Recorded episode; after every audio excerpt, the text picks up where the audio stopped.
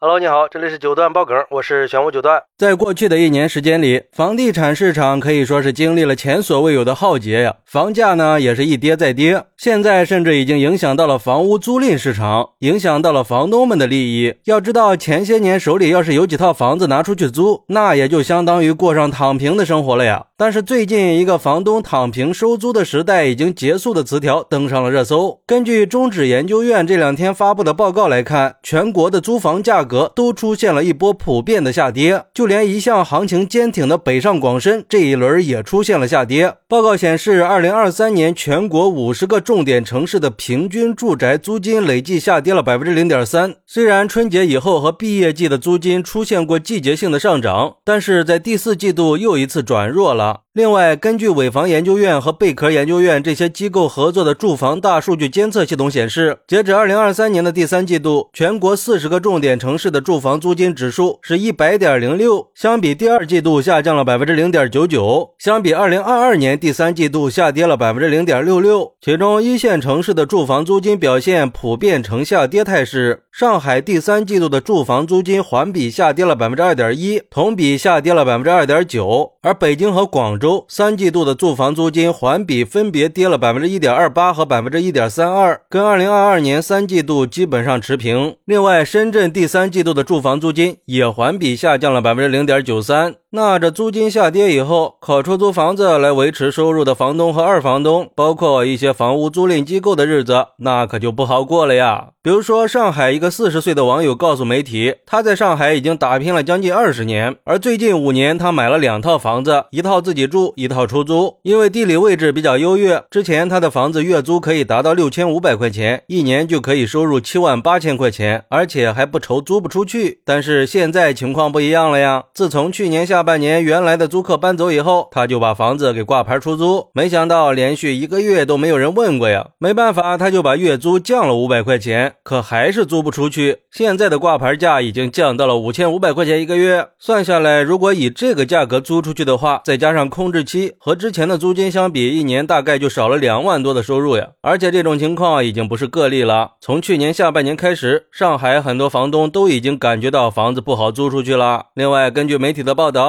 一个房屋租赁服务的内部人士表示，他们公司在去年年底进行了一次大裁员，而且除了裁员，公司的管家也在跟个人房东进行重新谈判，希望个人房东可以体谅他们公司目前的经营困境，可以增加空置宽限期，或者同意降低合同里已经签好的租金。不过，对于这种现象，有网友就说了，道理很简单嘛，房租都是跟着房价走的，这房价下跌了，租金肯定要下跌呀，这是很正常的。反正以后房东还想靠房租去躺平，那是绝对不可能了。毕竟以前房价那么高，没人买得起房呀，尤其是一二线城市，很多人就只能去选择租房了。但是现在房价下跌了，再加上大城市就业压力比较大，钱不好挣了，那还不如退而求其次，到三四线城市去生活，那就会让一线城市的房子空下来。关键是，恐怕这还只是暴风雨来临的前兆而已啊！还有网友表示，随着房产税的即将到来，也会让房东的竞争变得更激烈，可能就会导致这些房东失去了优势，让房东的日子越来越难过。也就是说，未来手里房子越多的人，可能就会越惨，甚至手里的房子还会成为吞金兽。不过，也有网友认为，其实降价的都是那种很破烂的房子，